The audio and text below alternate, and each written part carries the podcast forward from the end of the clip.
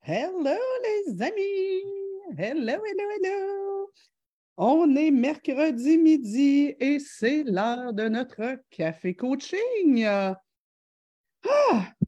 Hey! C'est bientôt les fêtes. C'est cool, hein? Euh, je ne sais pas si vous êtes comme moi, là, mais moi, là, le temps des fêtes, là, euh, Noël, écoute, ça me. Là, vous ne le voyez pas, là, c'est le bordel par là. Euh, toutes les décos de Noël sont là. ce week-end, on va pouvoir. nous, les rénaux à la maison sont terminés. Yeah! et ce week-end, on va pouvoir enfin euh, commencer le sapin de Noël. écoutez, je ne sais pas si ce, café coaching-là sera euh, rediffusé éventuellement. Sachez en tout cas que si jamais euh, vous assistez à une rediffusion, il a été enregistré le 30 novembre. Moi, j'attends juste le 1er décembre. J'endure ça de ne pas faire mes décos jusqu'au 1er décembre, mais après ça, pour moi, c'est vraiment super important. OK, là, je dois juste faire un petit quelque chose pour être sûr de de voir tout le monde. Faites-moi un petit coucou, j'aime ça. Enfin, on a des lives live en direct. Je trouve ça toujours le fun d'être avec vous. là, j'arrive pas à voir qui est là, qui est là, qui est là. Faites-moi un petit coucou. Donc, on a euh, France qui est là, euh, Nathalie Landry qui est là aussi. Yes, euh, génial. Je vais baisser le son de mon téléphone pour pas que ça interfère. Les amis, notre sujet du jour. On va se parler aujourd'hui de, encore une fois, mon bouquin, euh, mais plus l'approche, mon approche responsabilisante, puis mon approche au niveau du leadership éducatif. Je voudrais comme amener certaines nuances euh, avec vous. Euh, il fallait que je m'y attende, mais récemment, j'ai reçu quelques critiques.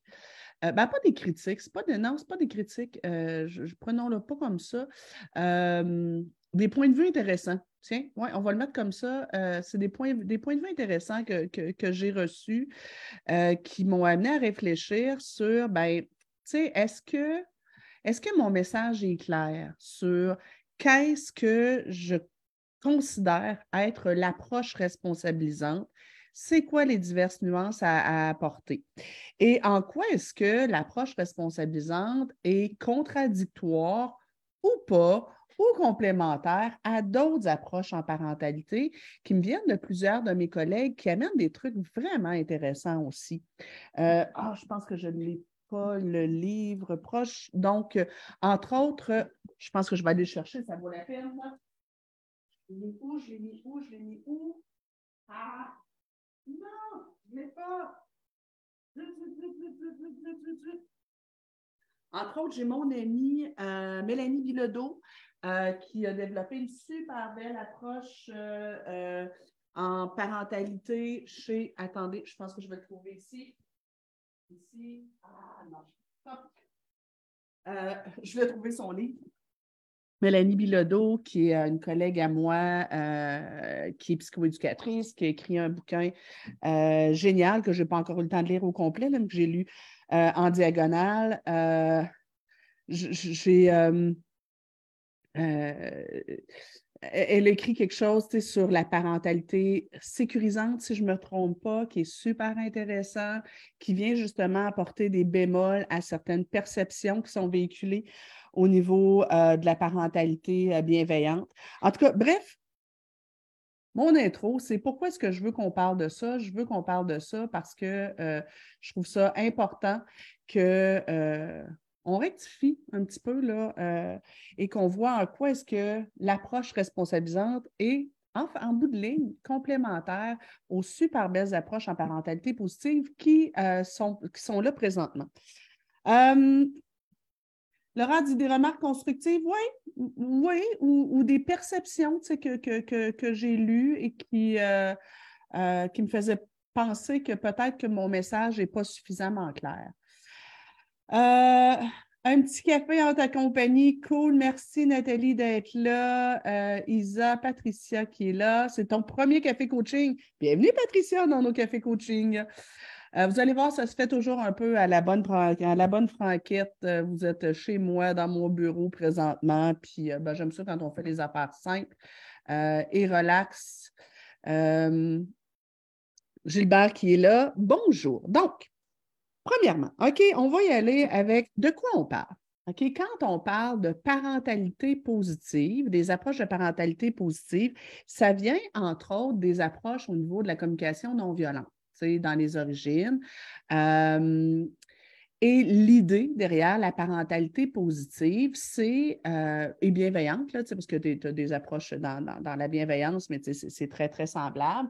L'idée générale est comment est-ce qu'on peut euh, intervenir auprès de nos enfants sans être toujours dans un rapport de force, dans des luttes de pouvoir? Comment est-ce qu'on peut aller ailleurs que dans punition-récompense? Parce que dans le fond, des enfants, ce pas des chiens. Euh, on ne dresse pas des enfants, euh, on veut vraiment les élever et les amener vers le haut. L'idée derrière la parentalité positive et bienveillante aussi, c'est comment est-ce qu'on peut être davantage respectueux de, la sensibilité de l'enfant quand on s'adresse à lui, comment est-ce qu'on peut être davantage respectueux de ses besoins euh, affectifs et euh, de, tout ça. Et ben, dans le fond, mon premier bouquin, euh, qui est un gros bon sens, que j'ai quand même écrit il y a 11 ans, donc qui est paru en 2011. Euh, dans la parentalité positive, il y a ben, comment est-ce aussi qu'on on, apprend à décoder derrière les comportements indésirables des enfants, décoder le besoin qui peut se cacher derrière ou aller travailler plus sur la cause que sur le comportement. Donc, moi, quand j'ai étudié en éducation spécialisée, on était beaucoup dans la modification de comportement. L'enfant, il tape, qu'est-ce qu'on fait pour qu'il tape plus? Mais tu sais, avec le temps, avec bon, la parentalité positive, avec diverses approches, moi j'ai lu une quantité à, peu près euh, incroyable de bouquins, j'ai suivi plein de formations. Euh, on se dit, bien, le comportement de l'enfant, dans le fond, c'est le symptôme de quelque chose. Et c'est c'est à nous de trouver ces symptômes de quoi. En parentalité positive, on, souvent on dit que euh, c'est toujours une réponse à un besoin. Moi, je nuance un peu. Des fois, je pense que ça peut être un désir. Donc, c'est l'enfant qui fait quelque chose par recherche d'attention. Ça se pourrait que euh, ce n'est pas parce qu'il a besoin d'attention, c'est peut-être parce qu'il y a un désir d'attention. Tous les enfants ont besoin d'attention, mais ils n'ont pas nécessairement besoin de l'attention permanente de l'adulte mais ça se peut qu'il désire d'avoir tout le temps les yeux de, l'adulte sur lui. Euh, un enfant qui, fait une crise de colère, euh, ben, ça se peut que ça corresponde à un besoin chez lui de, décharge émotionnelle. Euh, mais ça se peut aussi que ce soit parce qu'il ne comprend pas encore le sens du nom et pourquoi est-ce qu'il ne peut pas avoir tout ce qu'il va avoir dans la vie. Ce qui n'est pas nécessairement, mais est-ce qu'il ben, il a besoin d'aide pour comprendre. En tout cas, bref. Euh, mais tu sais, j'aimerais juste vous amener que la parentalité positive, c'est comment est-ce qu'on peut intervenir de façon plus positive auprès de nos enfants, comment est-ce qu'on peut tourner nos phrases différemment, notre approche différemment pour éviter d'être toujours dans les critiques, les reproches et les punitions. C'est assez simple. Au niveau de la bienveillance, ben, je vous rappelle que la bienveillance, c'est vouloir le bien d'eux. Donc, vouloir le bien d'eux, euh, ben, c'est comment, quand, quand j'interviens auprès de mon enfant, je me questionne sur quelle serait la meilleure façon de faire pour que ça, ça, l'aide à grandir, à être une meilleure personne, mais aussi veiller euh, à, son bien-être émotionnel? À mon sens, vouloir le bien de l'enfant, c'est aussi chercher à le responsabiliser. Et c'est là où je, je veux vous amener que, ben, pour moi, ce n'est pas incompatible. Au contraire, au contraire, responsabiliser l'enfant, c'est un paquet de choses. Vous l'avez vu, là, j'ai fait un, post là-dessus hier. Euh, mais ça peut se faire en toute bienveillance et ça peut se faire la plupart du temps de façon positive. Est-ce qu'on peut complètement responsabiliser un enfant sans qu'il vive jamais aucun inconfort? Je pense pas. Euh, je pense que ça, va venir avec certains inconforts. Euh, ça peut venir même avec des conséquences, ça peut venir avec. Puis on, va faire quelques nuances tout à l'heure, mais. Euh, mais c'est quand même vouloir le bien de. Ici, euh, ma fille a été élevée dans l'approche responsabilisante et elle m'en est extrêmement reconnaissante. Et pas plus tard qu'hier, j'avais une discussion avec, euh, je vais dire, mon ado, ce n'est pas le mien, je suis, sa demi-mère, je ne suis même pas, je suis sa belle-mère, donc euh, le, fils à Martin. à la fin, d'ailleurs, je vais vous donner des petites nouvelles de Martin pour ceux que, ça intéresse mais on parlait de, responsabilisation, puis du haut de ses 16 ans, il disait ben oui, c'est important de responsabiliser les enfants, c'est important de leur permettre d'être plus autonomes, puis de prendre des décisions par eux-mêmes. Puis il disait ben moi, quand, les adultes veulent trop à ma place, j'ai tendance à me braquer. Euh, je préfère de loin qu'on me laisse prendre certaines de mes décisions, puis qu'on me laisse aller avec ça. fait donc, euh, pour moi, ce n'est pas incompatible. Bref, euh, bon, on a encore des spammers ce midi. Je suis désolée. La petite madame qui nous dit comment récupérer notre mairie, allez ailleurs. Je vous en prie. Euh, Virginie, si tu es là, peut-être essayer d'effacer les, les trucs qui. Virginie, c'est mon adjointe. si tu peux effacer, là, on en voit passer quelques-uns. Donc, on vient de se parler de qu'est-ce que la parentalité positive et bienveillante. On va se parler aussi de c'est quoi la responsabilisation. Qu'est-ce que je veux dire par approche responsabilisante? Là, là, premièrement, quand je dis qu'on va responsabiliser les enfants, moi, ce que je veux dire, c'est de leur donner du pouvoir sur leur propre vie, pas de les rendre responsables slash coupables d'eux. Euh, hier, puis c'est un peu pour ça que je fais ce post-là, euh, euh, je lisais quelque chose d'une collègue qui, que, j'aime beaucoup d'ailleurs, j'aime beaucoup ce qu'elle fait. Je ne vais pas vous la nommer parce que là, je vais parler d'un truc moins reluisant ou d'un désaccord, là, mais,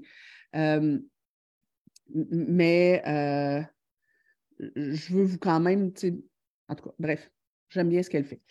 Euh, et règle générale, je suis parfaitement d'accord. Là, c'est juste qu'elle nous disait dans, son post que euh, on ne devrait pas responsabiliser les enfants par rapport à la gestion des émotions, euh, que d'enseigner des techniques aux enfants sur la gestion des émotions ou sur la gestion de l'anxiété, ben, c'était anxiogène pour eux. puis que c'était comme de leur rajouter une pression supplémentaire et que c'est notre job, on ne devrait pas mettre ça dans leur cours, on devrait mettre ça dans notre cours à nous d'adultes, puis de prendre soin euh, de nos enfants, puis de prendre soin de l'environnement.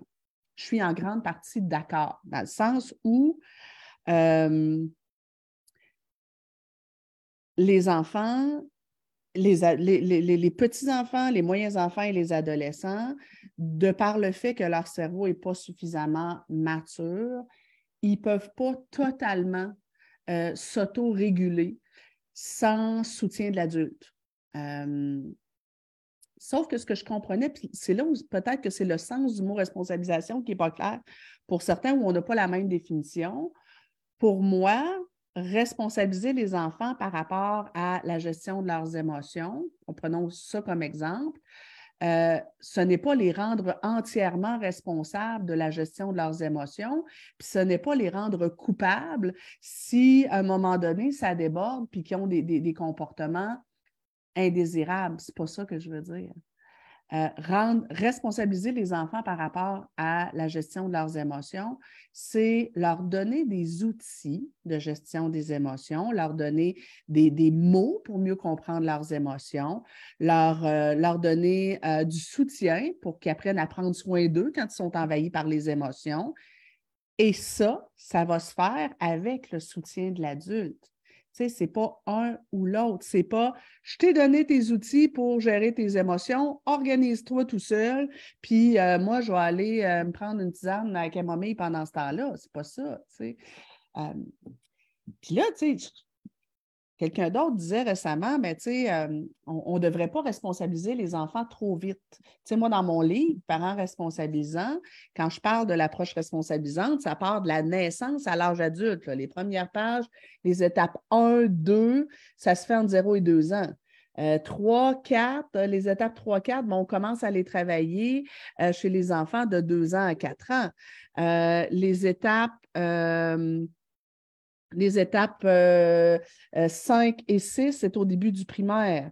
7, euh, fin du primaire. 8, début de, l'adolescence. Puis les étapes 9, 10, c'est début de l'âge adulte. OK? Donc, mais en même temps, on commence à le travailler là, puis c'est un travail qui se fait toute la vie durant. Fait que là, quelqu'un disait euh, ouais, mais c'est trop, c'est, trop tôt, on ne devrait pas responsabiliser les enfants trop tôt, c'est de leur mettre une trop grande pression. Et là, encore une fois, j'ai envie de vous dire, bien, ça dépend. Ça dépend. Tu sais, quand euh, mon bébé, OK, j'ai un bébé de six mois, il se réveille dans sa couchette et j'attends qu'il se manifeste pour aller le chercher. Euh, puis même, peut-être, des fois, je vais lui parler un petit peu à distance. Elle dit Oh, t'es réveillé, mon beau coco, maman s'en vient. Je suis en train de le responsabiliser. C'est de la pré-responsabilisation, là. Mais c'est de la responsabilisation quand même. Je suis en train de lui enseigner que, ben, si tu as besoin de quelque chose, manifeste-toi. Les gens ne vont pas deviner. Est-ce qu'il va comprendre ça à six mois? Ben non il ne comprend pas avec sa tête. Parce que là, tu sais, quelqu'un m'écrivait, ou puis une autre personne me disait, ben voyons, l'enfant ne peut pas comprendre. Ben non, il ne peut pas comprendre, il ne l'intellectualise pas, il ne réfléchit pas. Sauf que ce qu'il va comprendre, c'est que quand, je me, quand j'ai un inconfort, je suis tout seul, ma couche est pleine, quelque chose, puis que je me manifeste, ben il se passe quelque chose de magique. Les adultes, mes adultes donneurs de soins répondent à ça. Donc, je peux leur faire confiance. Et donc, c'est correct de manifester mes besoins, c'est correct de, de, demander. C'est de l'étape 1 de la responsabilisation.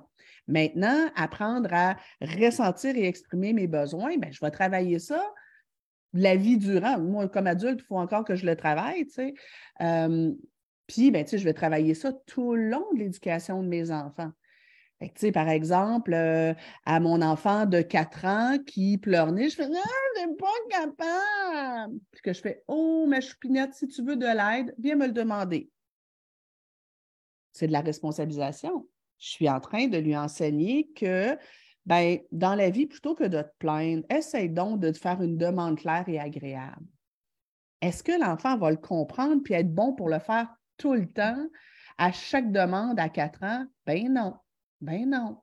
Mais je sème des graines et ça va germer un petit peu plus tard. Ça va germer de façon progressive. Maintenant, c'est sûr que, question bienveillance, euh, si je rends mon enfant, tu sais, si je dis à mon enfant de, euh, si je dis à mon enfant de 4 ans, ah, tu ne veux pas aller te coucher, ben, euh, tant pis pour toi, demain tu seras fatigué c'est peut-être un peu tôt. Mais si je dis ça à mon ado, ah, ça, c'est peut-être correct. hier, je parlais avec mon ado, tu sais, puis on, se disait, euh, je disais, ben, tu sais, par, exemple, euh, euh, présentement, il se responsabilise plus par rapport à le temps qu'il met dans ses livres. il y a eu des notes qui l'ont déçu dans, son, dans son dernier bulletin.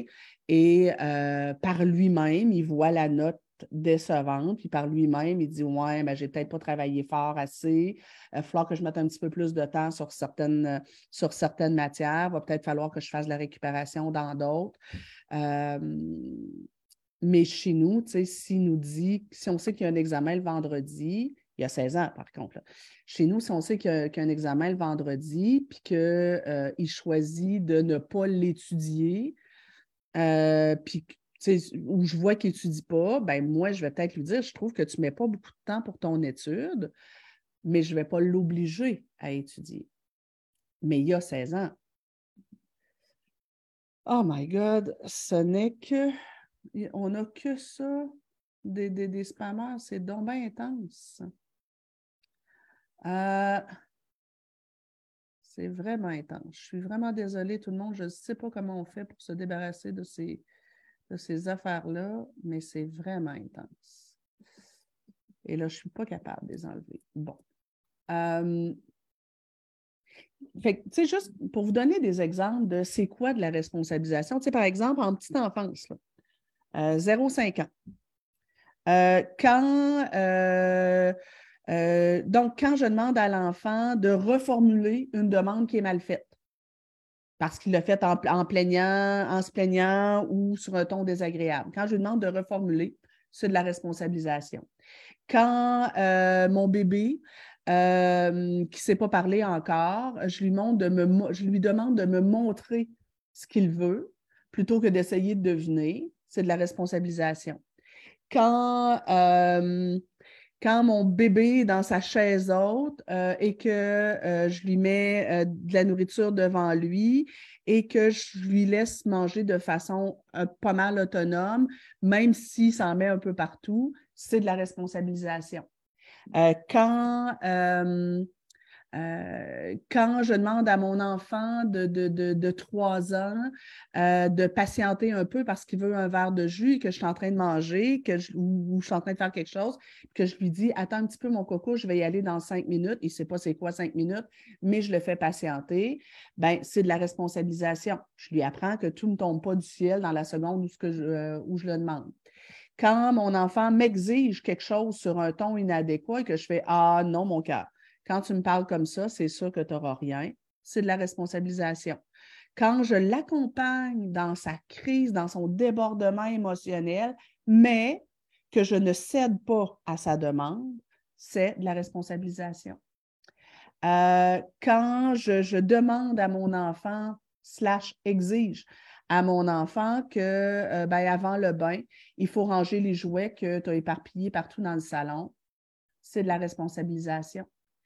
Euh, quand, euh, quand je lui dis que, ben écoute, pour que tu aies accès, pour que tu aies droit à avoir une, qu'on puisse avoir le temps pour lire une histoire à l'heure du coucher, il faut que tu ranges les jouets ou qu'on sorte du bain plus rapidement c'est de la responsabilisation. Mais tout ça peut se faire dans le plus grand des respects, dans la plus grande des douceurs et même avec légèreté et humour. Mais c'est du 0,5 ans. Mais là, je ne suis pas en train de l'hyper-responsabiliser. Donc, je ne suis pas en train de lui dire que organise-toi tout seul, tu es responsable de tout, puis euh, je, je, je, euh, je, te laisse assumer euh, les conséquences de toutes tes décisions, puis je ne te mets aucune limite. Tu sais, je ne suis pas en train de dire mange tout le chocolat que tu veux, puis je ne te mettrai pas de limite, puis si tu vomis, ce sera ton problème. Ce n'est pas, ça pas ça que je suis en train de faire. donc, Et ce qui est important, gang, c'est que dans le livre, Parents responsabilisants, moi, je vous dirais, si vous pensez appliquer l'approche responsabilisante et que vous avez juste écouté certaines de mes capsules, ben je vous invite fortement, mais fortement, à investir un petit 25 pour aller chercher l'entièreté de ce que ça veut dire la responsabilisation. Parce que oui, il peut y avoir de la confusion et oui, il peut y avoir un risque de responsabiliser trop tôt les enfants sur certains, sur certains enjeux et trop tard les enfants sur certains enjeux. Et dans le bouquin pour chacune des étapes de responsabilisation, on parle des besoins de l'enfant. Par exemple, et on parle de comment répondre aux besoins de l'enfant parce que on ne peut pas responsabiliser un enfant si ses besoins de base ne sont pas répondus. par exemple, dans l'étape 1, l'étape 1 de l'approche responsabilisante, c'est euh, amener l'enfant à être davantage conscient, l'enfant ou l'adolescent ou bien même l'adulte, à être davantage conscient de ses besoins euh, et les exprimer de façon claire en fonction de son âge. si je suis un bébé, euh, quand ma couche est pleine, ben, je pleure. Euh, si je suis bébé un peu plus grand, ben, je veux que ma mère me prenne, ben, je, lève les bras quand je suis un enfant, quand je sais un peu parler, ben, je suis dans la chaise haute, je veux descendre à terre, je regarde par terre, je fais oh, maman. Ben oui, euh, après ça, un peu plus tard, mais ben, ça va être de faire des phrases complètes. un peu plus tard, ce sera de faire des phrases complètes et polies. Euh, un peu plus tard, ce sera de faire des, phrases complètes, des demandes complètes, polies sur un ton agréable à la bonne personne au bon moment. Euh, puis après ça, il y a tout le processus de, de, connaissance de soi. Moi, comme adulte de 51 ans, euh, quand je me sens pas bien, parfois, il faut que je m'arrête, que je fasse OK, qu'est-ce qui se passe à l'intérieur de moi? De quoi est-ce que j'aurais besoin?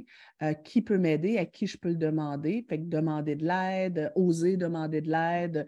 dans notre relation de couple, Martin et moi, régulièrement, quand on a envie de se faire des reproches, on, on se demande, on fait OK, c'est quoi notre besoin? J'ai besoin de quoi?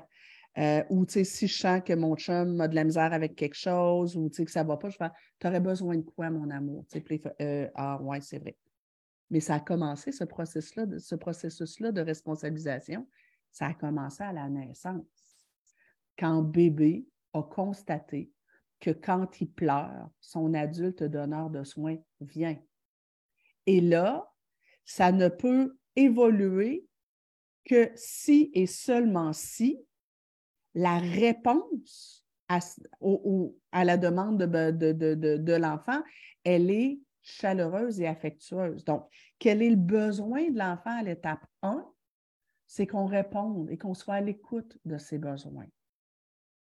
Donc, soit on répond à la demande, soit si on ne peut pas répondre à la demande ou si c'est non parce que la demande est excessive, ben on, répond avec chaleur.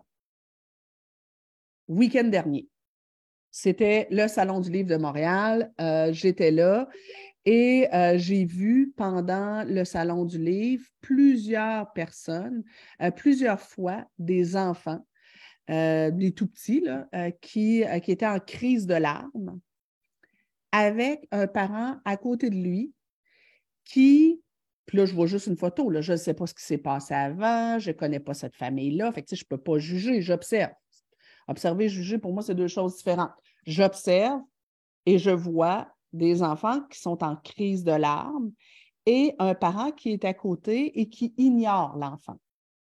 Donc, je vois une fois un enfant qui est dans une poussette et les parents continuent de magasiner les, livres. L'enfant pleure, euh, sanglote et les parents continuent leur magasinage. Je ne sais pas, ils ont peut-être essayé de le consoler.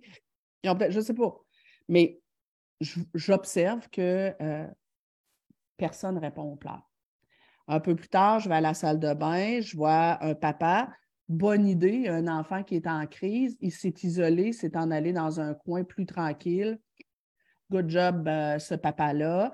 Euh, au lieu de laisser l'enfant faire sa crise devant plein de gens, je trouve que c'est un peu humiliant. Ben, je, trouvais ça intéressant. Il s'est en dans un endroit tranquille. L'enfant est assis par terre, il pleure, il bat des pieds, puis tout ça. Le seul X, c'est que je vois que papa est debout, et qu'il regarde euh, ce qui se passe dans le salon du livre et qu'il ignore l'enfant. Encore une fois, j'ai juste une photo d'une minute. Peut-être que ce papa-là a essayé de consoler son enfant puis qu'il a reçu une claque qu'il s'est dit, ben, vaut mieux que je sois plus loin. Peut-être que ce papa-là euh, laisse son enfant pleurer ça parce qu'il connaît bien son enfant et qu'il sait que pour lui, c'est préférable euh, de, de, de qu'on s'en occupe pas parce que ça l'aide. Je ne sais pas, là. Mais j'ai quand même ma réflexion de dire, OK, on a un enfant qui est en détresse ou frululu, il n'est peut-être pas nécessairement en détresse, mais il vit une émotion. C'était évident que l'enfant vivait une émotion importante.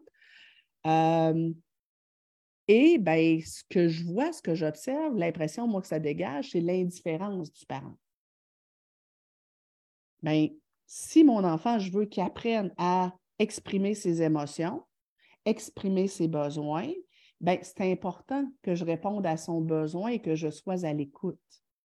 Et c'est là où il faut absolument que responsabilisation fasse équipe avec bienveillance. Alors, la responsabilisation, c'est euh, ben, même si tu pleures, tu sais, moi, des fois, je disais à ma fille, braille, crie, chiale, roule-toi par terre, crache, euh, mort, arrache-toi les cheveux. J'ai dit non, ça va être non quand même. Euh, fait l'aspect responsabilisation, c'est même si tu pleures, je t'ai dit non pour acheter tel livre, ça va être non quand même. La responsabilisation, c'est, ben écoute, tu as envie de pleurer, mais on va se mettre à l'écart. je trouve que c'est une partie de responsabilisation. Moi, je ne vais pas euh, si je suis envahie par les émotions, je ne vais pas faire une scène devant tout le monde. Je trouve ça correct qu'on responsabilise les enfants en disant, ben, quand tu débordes au niveau émotif, c'est important de te mettre à l'écart et de ne pas vomir ça sur tout le monde. Pour moi, ça, c'est de la responsabilisation. Maintenant, j'aurais rajouté un peu plus de bienveillance. Euh, si j'avais été le papa ou si j'avais été la coach de ce papa-là, je lui aurais suggéré de s'asseoir par terre. Euh, ou bien offrir un câlin, pour consoler l'enfant. Si l'enfant ne veut pas, ou bien s'il reçoit une claque, juste te mettre un petit peu plus loin. Puis quand l'enfant sera prêt, bien, il sait qu'il va pouvoir venir vers toi. Quand tu es debout à côté de lui et que tu regardes ailleurs, ça se pourrait que ce soit interprété comme de l'indifférence de ta part. Répondre aux besoins de cet enfant-là, c'est aussi de se dire, OK, ben mon loulou, il pleure ça se peut-tu que aujourd'hui, parce que, tu sais, à ce moment-là, je me, suis, permis de regarder l'heure. J'avais un petit coco d'à peu près trois ans. Il est à peu près deux heures l'après-midi. C'est généralement l'heure de la sieste, ça, hein, pour un enfant de deux ans, trois ans. Bien, peut-être que je peux responsabiliser mon enfant en disant, ben oui, tu as plein de stimulations, tu as plein de choses que tu voudrais, mais peut-être que je n'ai pas répondu à son besoin de garder une routine, euh, puis de, euh, de faire sa sieste. Euh, ça va être la fin de semaine, ça va être le salon du livre. Puis, tu sais, le salon du livre, c'est beaucoup, beaucoup de bruit, beaucoup, beaucoup de stimulation, beaucoup, beaucoup de trucs qu'un enfant peut désirer aussi. Hein, c'est intéressant. Il y a plein de livres, plein de, il y a des, gens qui sont costumés, puis tout ça. Bien, si je suis un parent et responsabilisant et bienveillant. Je vais te dire non de toute façon. Euh, je vais te donner l'espace-temps pour vivre ton débordement émotif à l'écart des gens. Je ne vais pas te laisser me frapper, je ne vais pas te laisser m'insulter, mais je vais essayer de voir qu'est-ce qui est en train de se passer pour lui. Ben, il est peut-être fatigué, mon loulou, puis ben, il a trois ans, puis, ben, à trois ans, c'est normal qu'un loulou fatigué, il n'arrive pas à se réguler au niveau des émotions. Ça serait peut-être un bon timing pour que quand il va avoir fini la crise, ben, qu'on s'en retourne à la maison puis qu'on se repose. Même si moi, j'aurais encore envie de, magasiner, même s'il y a des grands frères et des grandes sœurs, parce que ben, eux autres, ils voudraient encore continuer, ben, je vais répondre quand même à son besoin, à mon enfant. Alors, je ne sais pas si, vous voyez à quel point, mais je ne pourrais pas responsabiliser mon enfant et lui enseigner que non, c'est non, puis c'est non négociable, si en même temps, je ne réponds pas à son besoin. Et ça, ce n'est que l'étape 1. À l'étape 1, je veux entraîner mon enfant à faire des demandes claires, agréables. Donc, est-ce que cet enfant-là que je voyais assis par terre en train de pleurer, ben, est-ce qu'il serait capable, du haut de ses trois ans, de dire Papa, j'ai besoin d'un câlin, j'ai besoin que tu me prennes dans tes bras? Euh, je pense pas. Fait là, il est en débordement émotif. C'est peut-être pas le bon moment pour lui dire que si tu veux quelque chose, il faut que tu le demandes comme il faut. Là, il a besoin que je devine. À ce moment-là, il a besoin que je devine son besoin, puis il a besoin que j'y réponde. Mais il y a trois ans, le lendemain, on est à la maison, il ne se passe rien de spécial, puis il vient me voir en disant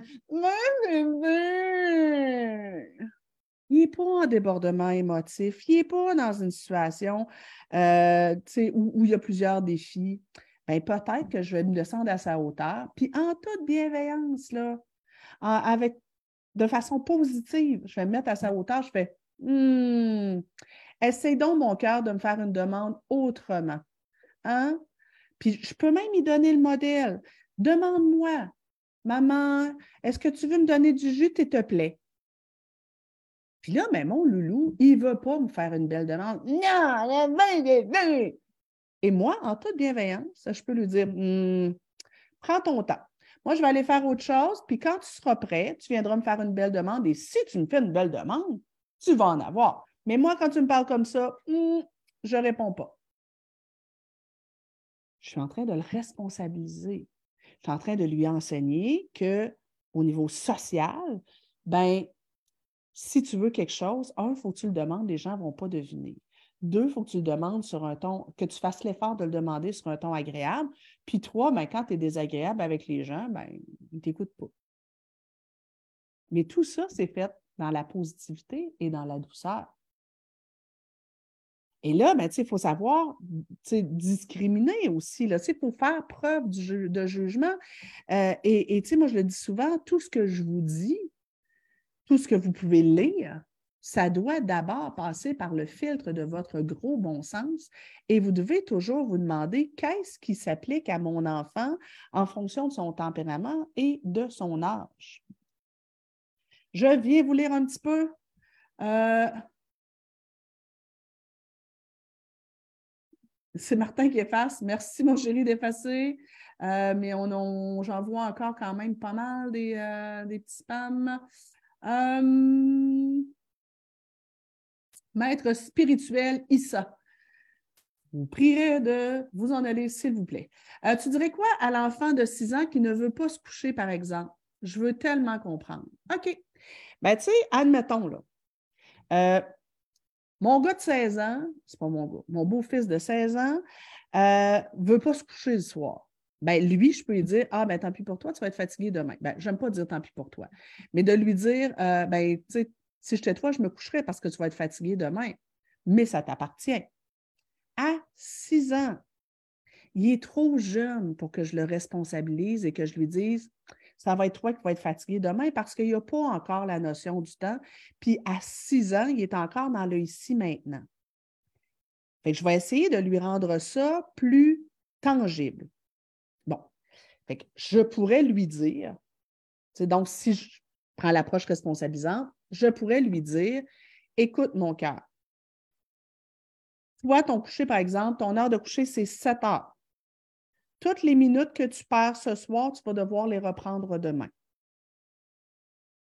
je pourrais lui dire, ben, si tu te couches à 7h15, ce soir, ben, demain, tu te couches à 7h moins quart pour reprendre ton sommeil. là, je raccourcis un petit peu, je, rends les choses plus, plus, plus, euh, euh, plus claires, plus tangibles. Je pourrais lui mettre une minuterie pour l'aider à voir, à, à, bien conceptualiser le temps. Mais c'est sûr que Juste le terme de tu vas être fatigué demain, c'est tellement vague, la fatigue, que c'est difficile de le, concevoir.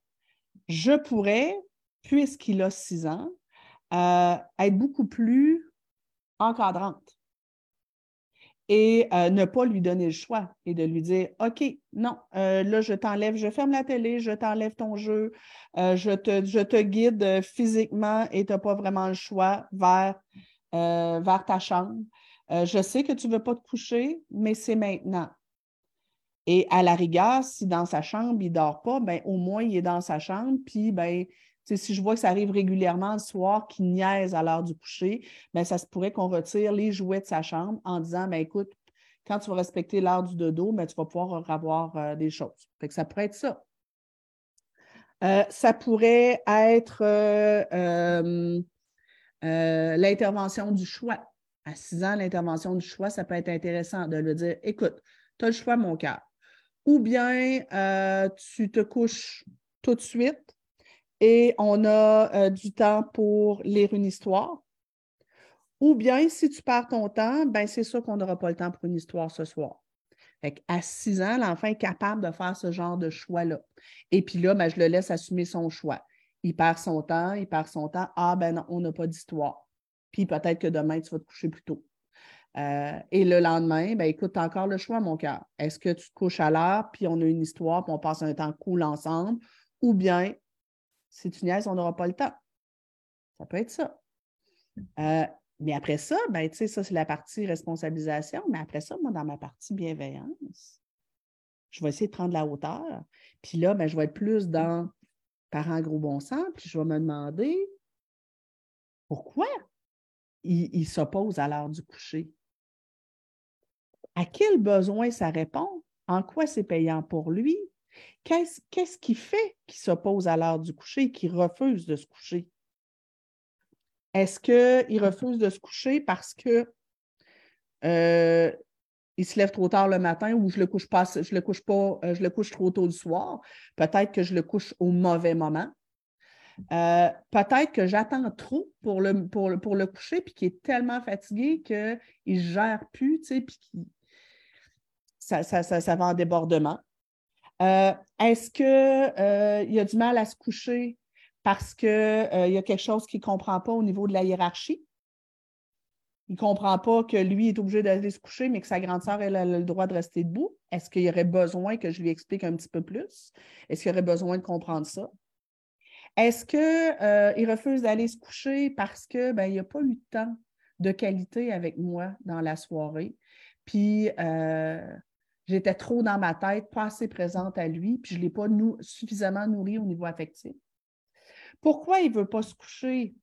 Peut-être parce qu'il euh, a peur, il a de l'anxiété, puis que lui, le, moment de la séparation à l'heure du coucher, ça l'angoisse.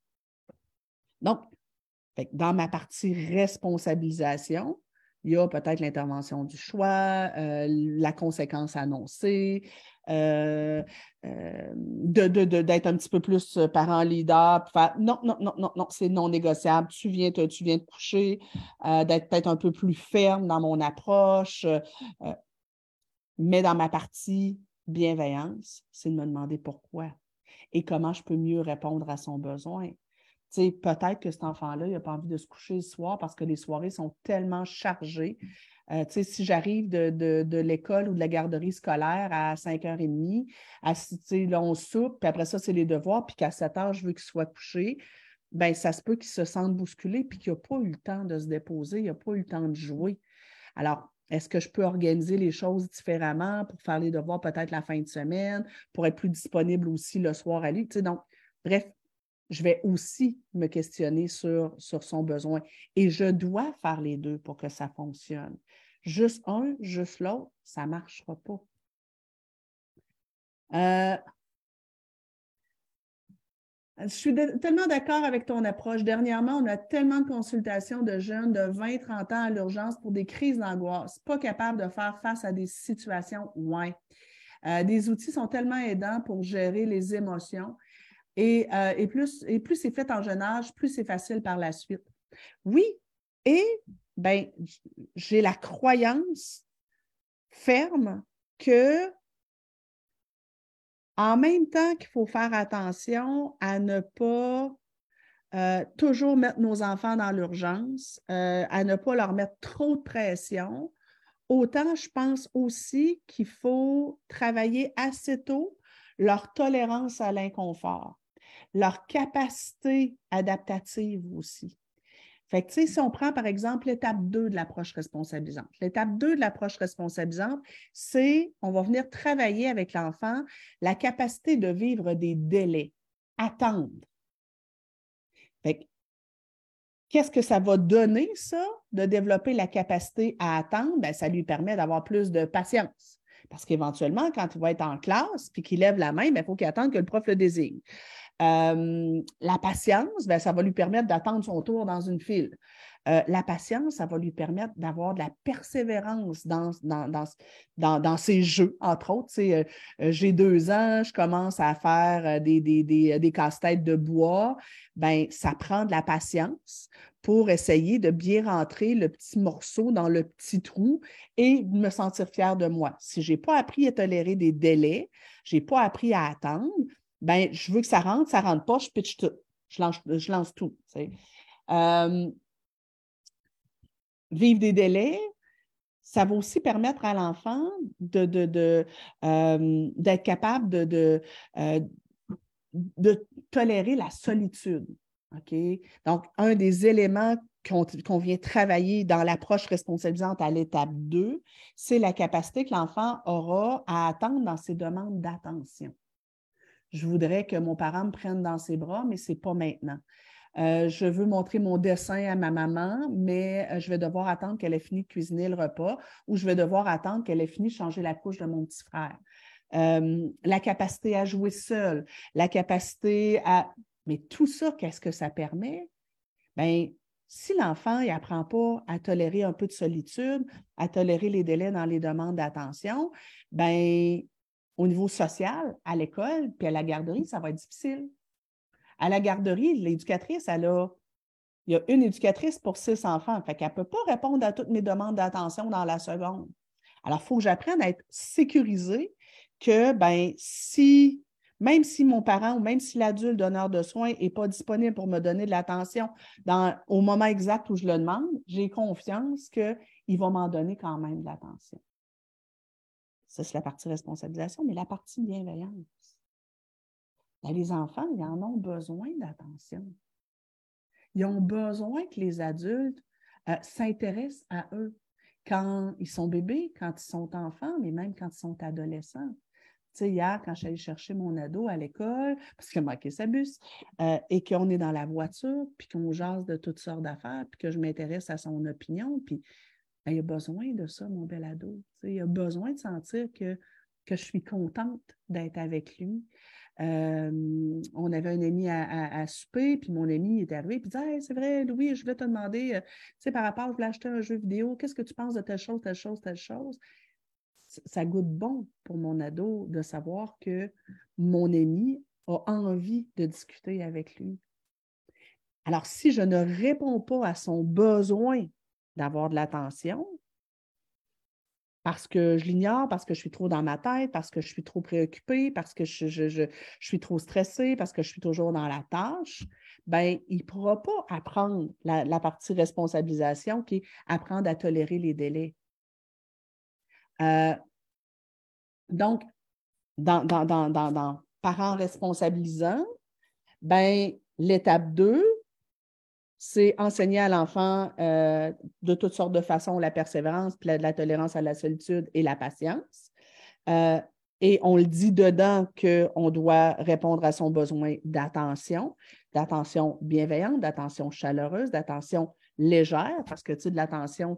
Et là, ben, si on vient dans mon livre Parents gros bon sens, ben, il y a un chapitre sur ben, une des raisons pour laquelle les enfants euh, se conduisent mal ou ont des comportements dérangeants, ben, c'est par recherche d'attention.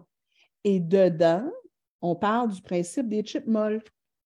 Et là où euh, je compare l'attention à des chips, puis que je dis, bien, si on ne nourrit pas suffisamment notre enfant en termes d'attention et que le seul moyen qu'il a d'avoir votre attention, c'est d'avoir de l'attention négative, il va le faire. Ah! Euh, on voit beaucoup de, cela actuellement, de l'hyper-responsabilisation trop tôt. Oui, c'est ça, c'est qu'il faut faire attention. Et c'est là l'intérêt d'aller chercher le bouquin gang. Parce que dans le bouquin, là, je vous mets des repères de temps, de qu'est-ce qu'on devrait commencer à travailler à quel âge. Mais tu sais, à à 4 ans, 5 ans, il y a des affaires que le cerveau de notre enfant n'est pas capable de comprendre. Tu tout ce bouquin-là là, est, basé sur les neurosciences, sur euh, euh, qu'est-ce qu'on sait de l'évolution euh, du cerveau de l'enfant, qu'est-ce qu'on sait de l'évolution aussi de ses besoins affectifs. donc, il faut faire attention. Effectivement, c'est bien de responsabiliser les enfants, mais pas de n'importe quelle façon, puis pas pour n'importe quoi. Euh, ah, quelqu'un qui, suit le, festival de Séverine Guy. Euh, pour un enfant de 5 ans qui ment, on peut aller euh, jusqu'où en responsabilisation? Ben, voyez-vous, j'adore votre question, Madeleine. à 5 ans,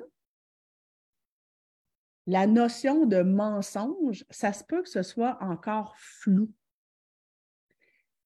Donc, avant de penser à responsabiliser l'enfant par rapport au mensonge, ben, je vais peut-être devoir répondre à son besoin et me demander,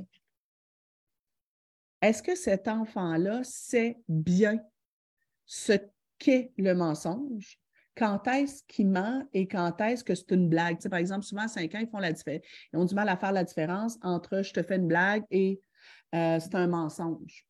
Euh, parfois, à 5 ans, ils font encore difficilement la part des choses entre la réalité, l'imaginaire. Euh, tu sais, euh, euh, on fait vivre le Père Noël, on fait vivre les, les, les, lutins, puis tout ça. Ben, tu sais, eux autres, c'est quoi la différence entre ça? Puis je dis que je me suis lavé, puis c'est pas vrai.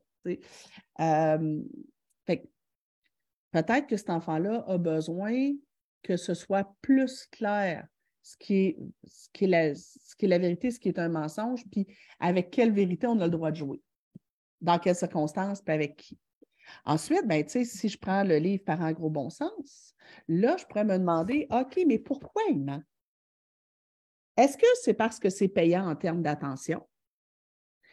Euh, est-ce qu'il ment parce que euh, il, a, euh, il ment parce que moi, je suis trop exigeante? Trop rigide et que c'est le seul moyen qu'il a trouvé d'avoir un petit peu de liberté puis de respirer un peu? Est-ce que mon enfant ment parce que je suis trop punitif ou punitive et que trop dans les reproches, les critiques et qui ment pour protéger son estime personnelle euh, ou pour éviter les conséquences? Est-ce que mon enfant ment pour euh, parce qu'il s'emmerde et qu'il euh, essaie de, de meubler son quotidien avec quelque chose d'excitant. Est-ce que mon enfant ment pour vérifier ma solidité comme leader, comme, comme, chef de meute, parce qu'il veut voir s'il est capable de m'embobiner ou pas? Une fois que j'ai fait cette job-là, ben là, après ça, je pourrais être responsabilisante et lui dire, par exemple, tu sais, quand tu me dis quelque chose et que je pense que c'est un mensonge, je vais te donner une deuxième chance de me dire la vérité. Mais si tu fais le choix de me dire quand même un mensonge et que je me rends compte que c'est un mensonge, sache qu'il va y avoir une conséquence. Quelle conséquence? Ça va dépendre du mensonge. Donc, une fois que je suis sûre et certaine que j'ai répondu à son besoin, une fois que je suis sûre et certaine qu'il sait exactement ce que j'attends de lui, ce qui est permis, ce qui ne l'est pas, là, après ça, j'arrive avec l'intervention du choix. Et là, au quotidien, quand l'enfant ment, avec légèreté, avec humour, je fais hum, hum, T'es sûr c'est la vérité, ça, mon loulou? Prise 2. Essaie donc de me dire ça là. Ou prends deux minutes, réfléchis. Je te donne deux minutes, dans deux minutes, je reviens te voir. Dis-moi donc la vérité, ça serait mieux pour toi. Et puis, si, si finalement il ment, puis que je me rends compte qu'il ment, ben, je me dis, ben écoute, tu avais l'opportunité de me dire la vérité. Tu as choisi de me, de, me dire un mensonge. Alors, la conséquence, c'est s'il m'a menti par rapport aux jeux vidéo, ce serait peut-être que le jeu vidéo est suspendu pendant 24-48 euh, heures. Si euh, m'a dit, je pense à, ma fille euh, qui, me mentait en disant qu'elle s'était lavée et je me rendais compte que ce n'était pas fait, le, savon était, était sec, ben, tu retournes dans le bain, ma choupinette la conséquence, c'est que tu t'es pas lavé. Il faut que tu te laves et que tu retournes dans le bain ou demain matin, tu te lèves plus tôt pour prendre ta douche parce qu'il est rendu tard. Puis, ben écoute, euh, bref, ça peut être ça. Mais l'enfant savait à quoi s'attendre. Euh, pour des enfants de 12, euh, 13 ans, secondaire 1 et 2, on les considère comme des enfants de 16 ans? Sans surprise. ça dépend. ça dépend. Donc, on ne va pas nécessairement tout le temps juste se fier, puis j'aime ça votre question, Anne, parce que on ne va pas nécessairement juste se fier sur l'âge. On va se fier sur la personnalité de l'enfant et sa maturité affective. Donc, si j'ai un enfant, si je prends par exemple ma fille, mon beau-fils euh, Louis, euh, à 12-13 ans, il était très autonome au niveau des devoirs et leçons il n'y avait pas de, de, problématiques scolaires. Euh, donc, oui, à 12-13 ans, en grande partie, je les aurais laissés aller, mais à 12-13 ans, c'est le début du secondaire. Euh, là, tu je les aidais plus à s'organiser. Le dimanche, c'est quoi ton plan de match pour cette semaine? Quand est-ce que tu étudies? Tu étudies quoi? Qu'est-ce que tu as à faire? Tu sais ce que tu as à faire? Ben, tu sais, puis dans la semaine, c'est comme Ouais, tu sais, t'en es où? T'as-tu fait ce que tu avais à faire? Tu veux inviter des amis, euh, tu, veux inviter un ami jeudi soir, mais tu sais, est-ce que tu as fait tout ce que tu avais à faire dans ta semaine? Oui, je vérifie un peu ou, pas. Euh, tu sais, avec, euh, avec les notes, ce n'était pas nécessaire de vérifier. Fait je te fais confiance. Mais si tu te mets dans le trouble, tu sais, par exemple, je pense à Louis qui, vers cet âge-là, à un moment donné, avait un bouquin à lire, il nous disait que son livre était lu et ce n'était pas le cas. Ben, regarde, ça y est appartenu. Puis là, il y a eu des, il y a eu des sanctions au niveau scolaire, tu sais, fait qu'on ne l'a pas chicané. Là. On a dit, ben, tu as fait une expérience, puis tu vis le résultat. Puis, ben, tu sais, la prochaine fois, tu t'organiseras mieux. Euh, maintenant, si je prends euh, celui du milieu, le plus vieux à Martin. Lui, ben, tu sais, TDAH sévère, euh, puis l'école pour lui, c'était difficile. Donc, il avait besoin de plus d'encadrement à 12-13 ans, puis euh, plus impulsif. Donc, mettons, plus de difficultés à lâcher les jeux vidéo. Fait que a, on a eu besoin que quand même assez tard, quasiment jusqu'à 15 ans, 16 ans, il y a eu besoin qu'on y mette plus d'encadrement au niveau euh, de, du temps scolaire parce qu'il aurait passé son temps sur les jeux vidéo. Fait qu'il fallait l'encadrer davantage. Donc, on se fie à l'âge pour responsabiliser l'enfant, mais on se fie aussi à c'est quoi le modèle qu'il y a là devant nous. Euh, Annie, c'est tellement logique tout ça, euh, je ne peux pas voir une autre façon de voir la parentalité. Cool! Euh, Cindy qui dit comme maman de neuf enfants. Oh, wow, beau défi! Ça se fait tout seul, le fait de devoir attendre et tolérer les délais. Ben oui, pas le choix. C'est ça, nos grands-parents, ils apprenaient ça par eux-mêmes. Dans, dans les grosses familles, tu ne peux pas tout avoir tout de suite. Euh, parfois, j'avoue avoir un peu de difficulté à trouver la cadence d'un enfant à l'autre. Moi, c'est ça, hein, s'ajuster au niveau de la responsabilisation c'est pas simple. C'est comme devoir faire le chef d'orchestre. Ouais, c'est sûr que tu euh, la, difficulté. Il y a des choses qui vont être plus faciles pour vous parce que vous avez neuf enfants. Il y a des choses que les enfants doivent apprendre par eux-mêmes, sont obligés de s'entraider, sont obligés de participer aux tâches parce qu'à neuf, vous allez, vous feriez que ça. Euh, maintenant, il y a des trucs qui peuvent être plus difficiles. Euh, ben, Simon dit, vous pouvez me parler des défis d'un enfant qui a le TDAH et la responsabilité? Bien, je vous dirais que si on prend les étapes de responsabilisation qu'il y a dans le bouquin, euh, l'enfant va passer, l'enfant TDAH, puis tu sais, le TDAH, c'est pas tu l'as ou tu ne l'as pas. Hein? Le TDAH, c'est, il peut avoir divers degrés de TDAH. J'ai un TDAH léger. Euh, mais tu dépendamment du degré puis des fonctions aussi exécutives qui sont atteintes, euh, certains enfants avec un TDAH vont avoir beaucoup de difficultés d'organisation, d'autres non. Euh, certains enfants avec un TDAH vont avoir plus d'impulsivité au niveau émotionnel, d'autres moins. En tout cas, mais bref, ça pour vous dire que chacune des marches, hein, le livre, c'est un peu ça, euh, des escaliers, chacune des marches va se faire dans le même ordre, mais ça se peut qu'il y ait des marches qui soient plus difficiles à monter et que ça prenne plus de temps. Donc, tu sais, ça se peut que l'enfant euh, standard, euh, rendu à 9-10 ans, euh, soit pas mal à l'étape 6, mais que l'enfant qui a un TDAH, ben, tu sais, l'étape 6, c'est de comprendre les impacts de mes actions sur mes relations. Ben, ça se peut que l'enfant avec un TDAH, ça aille plus à 12, 13, 14 ans. Fait que, ils, ils, peuvent facilement avoir du retard ou des difficultés plus importantes. Mais c'est les mêmes apprentissages que l'enfant doit faire. C'est juste qu'ils vont avoir peut-être besoin de plus de soutien, plus d'indulgence, euh, plus de, temps pour apprendre certaines choses. Euh, Isa dit Pour les mensonges, je regarde ma fille sans rien dire avec un demi-sourire. Oui. Elle a 10 ans. Euh, si elle rit et se tortille, c'est qu'elle s'est elle-même dénoncée. J'aime bien. Geneviève qui dit 100% d'accord de se fier à la maturité. Mes filles me demandent parfois à quel âge je vais pouvoir faire X ou avoir telle chose. Je réponds ça dépend. Ben oui, vous connaissez mon mot d'ordre, ça dépend. Ce qui est permis euh, pour une à 10 ans ne sera pas nécessairement pour l'autre. Exact. Euh, vous parlez de tous ces éléments importants euh, sur les ados dans votre livre. Tout à fait. Donc, dans le livre en fait, c'est les deux, je vous dirais, les deux sont complémentaires. Dans le livre Parents responsabilisants, c'est comment enseigner la responsabilisation pas à pas avec l'enfant, tout en répondant à ses besoins, puis tout en, suivant son rythme. Ici, dans Parents gros bon sens, c'est ben, c'est quoi les raisons les plus courantes pour lesquelles les enfants ont des comportements qu'on n'aime pas? Puis ça répond à quels besoins? Puis comment moi, je peux, euh, je peux intervenir dans ces situations-là. Parents responsabilisants, euh, parents gros bon sens, s'il y en a qui ne connaissent pas la couverture, c'est qu'on l'a refait récemment. On l'a revu au complet. Euh, j'ai été nuancer certains éléments. j'ai réécrit d'autres choses pour être plus précise. donc, moi, je pense sincèrement là, que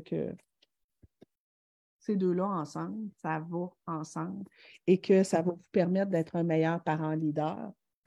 Puis il y en a un autre livre qui s'en vient, évidemment, qui, lui sera euh, peut-être un petit peu plus sur, euh, sur le leadership éducatif.